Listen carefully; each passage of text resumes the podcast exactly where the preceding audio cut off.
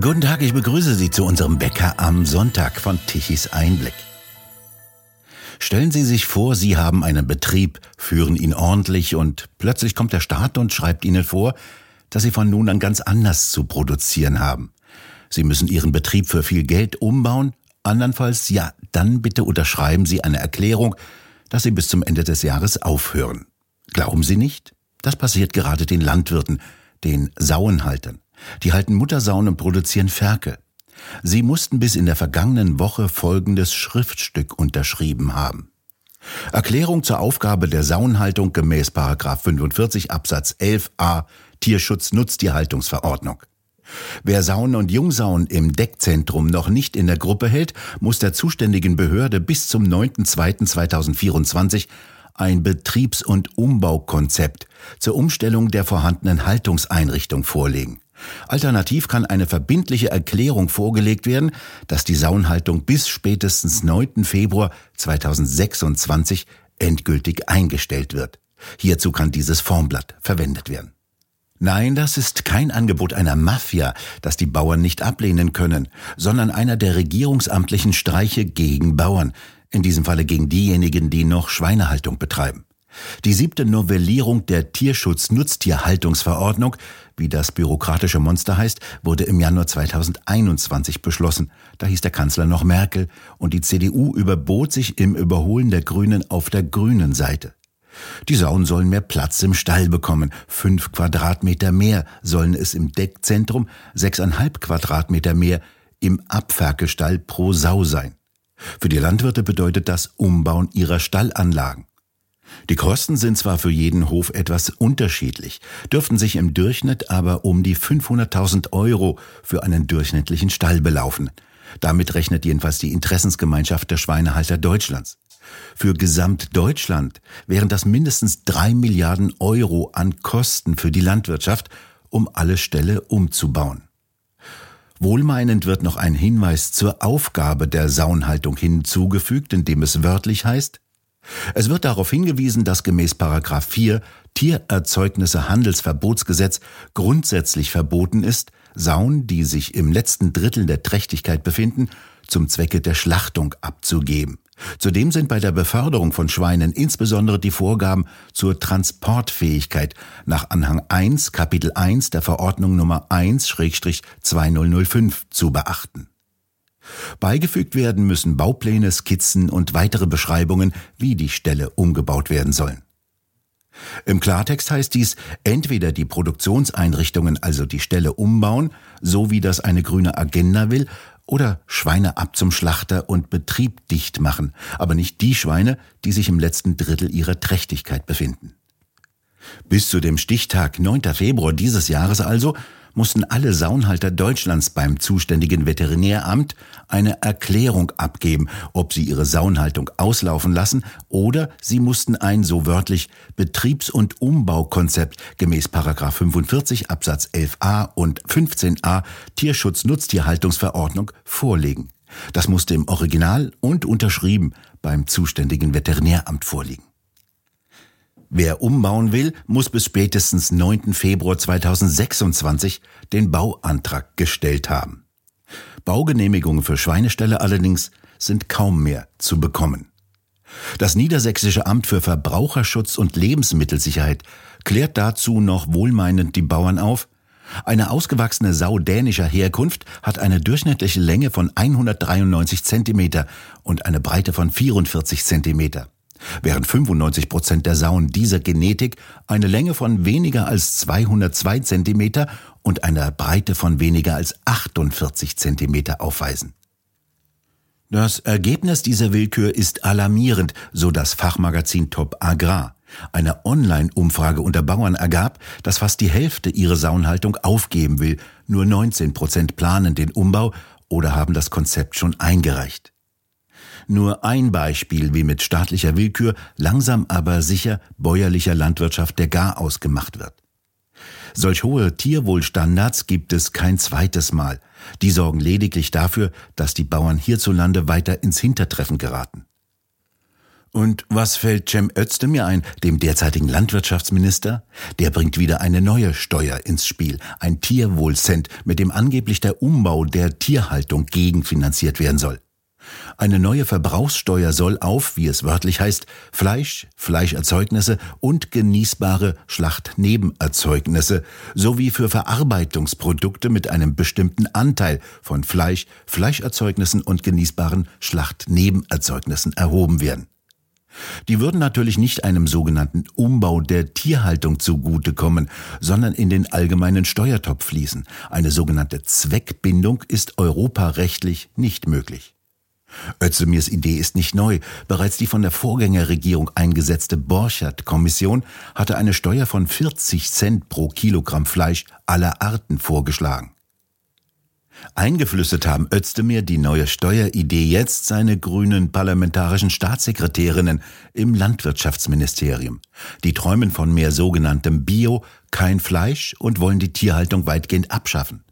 Ophelia Nick, die eine, Erbin eines großen deutschen Maschinenbaukonzerns und überzeugte Bio-Anhängerin, und Hardcore-Bioland-Funktionärin Silvia Bender die andere.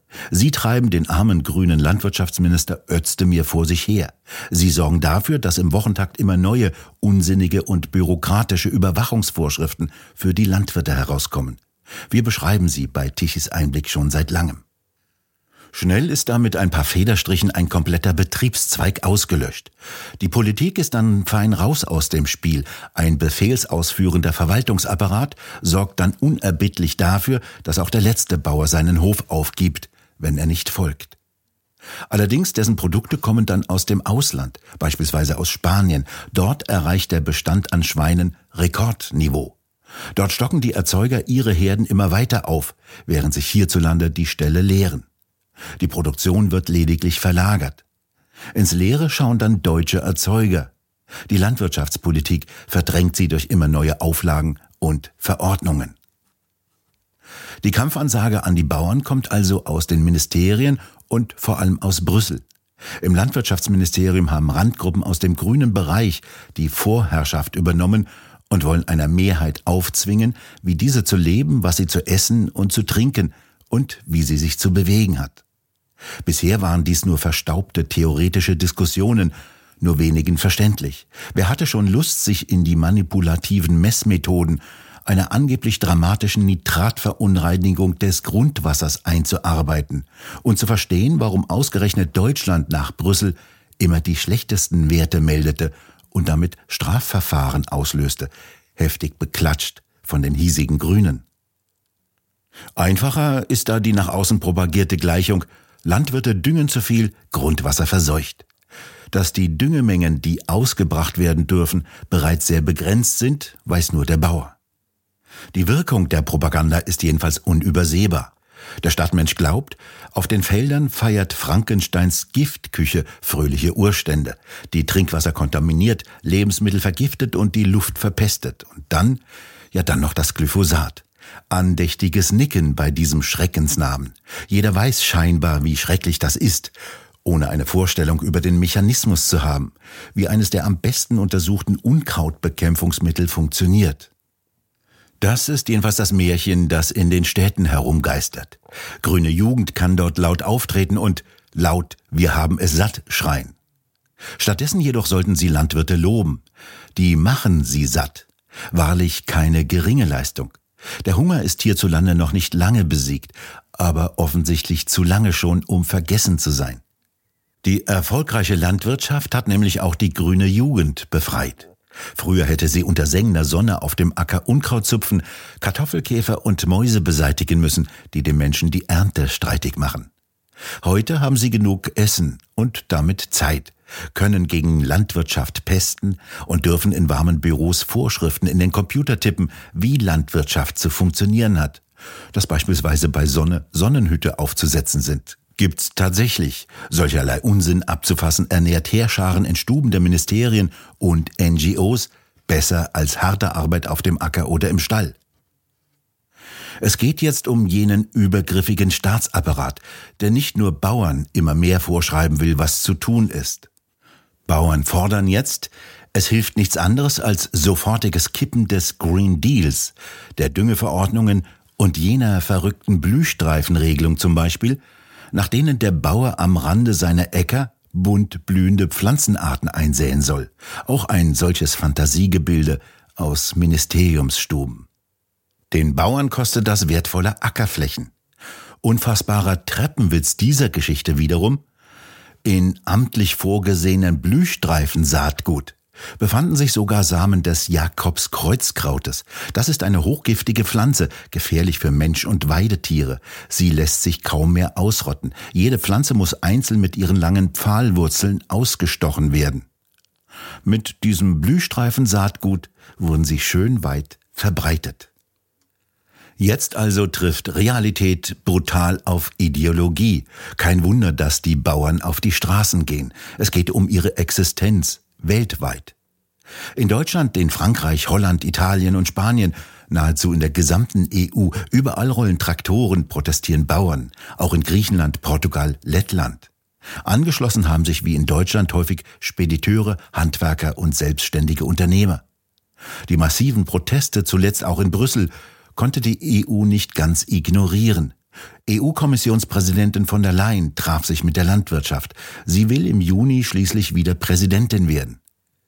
In Frankreich hat die Regierung von Präsident Macron mehr Geld für Landwirte versprochen und von der EU vorgesehene drastische Einschränkungen einfach vom Tisch gewischt. Sie will auch die Handelsabkommen Mercosur der EU mit lateinamerikanischen Ländern nicht mehr.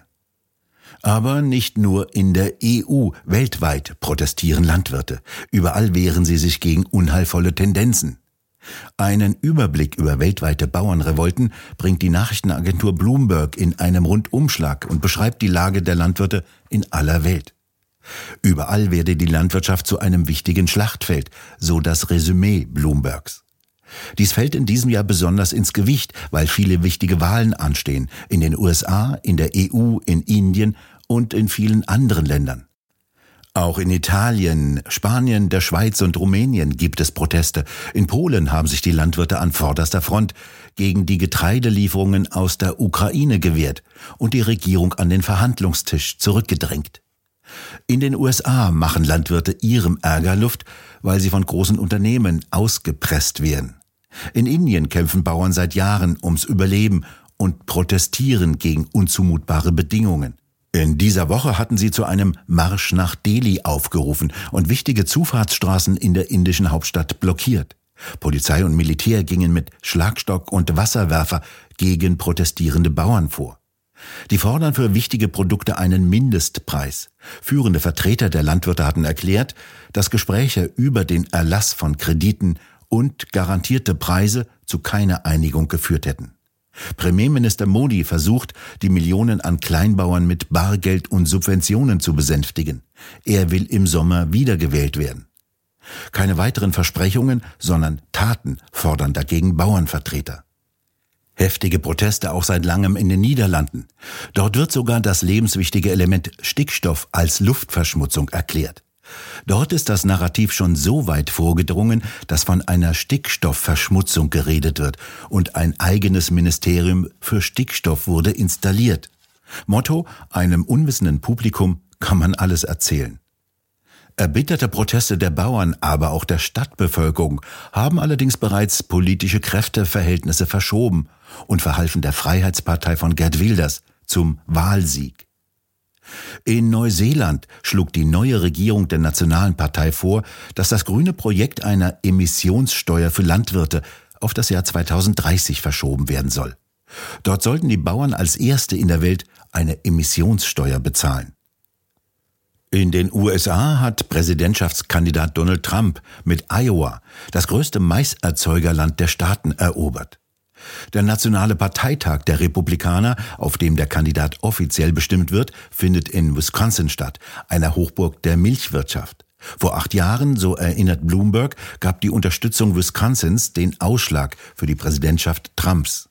Dessen konsequenter Einsatz für die Landwirtschaft sei ein wichtiger Teil seiner Beliebtheit gewesen. Noch kein Präsidentschaftskandidat oder späterer Präsident habe so viel über Landwirte gesprochen wie Donald Trump, zitiert Bloomberg einen Bauern, der einen Milchviehbetrieb in Wisconsin führt. Die französischen Bauern allerdings sind skeptisch, ob die Politik auch nach den Wahlen noch ihre Versprechen einhält. Die politischen Parteien würden versuchen, sich unserer Bewegung anzuschließen, aber sie machen nur mit, wenn Wahlen anstehen, so zitiert Bloomberg einen Bauern aus Frankreich. Aber wir Bauern trauen ihn nicht. In Frankreich brauchen die Menschen die Bauern. Die Politiker, da bin ich mir nicht so sicher. Die weltweiten Proteste haben zwar verschiedene Gründe, aber ein wesentliches Ziel eint fast alle Angreifer. Sie haben es häufig auf das Land der Bauern abgesehen. Damit lässt sich viel besser Geld verdienen als mit dem mühsamen Anbau von Mais, Weizen und Roggen. Da stören vor allem keine grünen Ideologen. Doch wie heißt es auf französischen Protestplakaten? Wer Elend sät, erntet Zorn. Wir bedanken uns fürs Zuhören. Schön wäre es, wenn Sie uns weiterempfehlen. Weitere aktuelle Nachrichten lesen Sie regelmäßig auf der Webseite tischiseinblick.de und wir hören uns morgen wieder, wenn Sie mögen.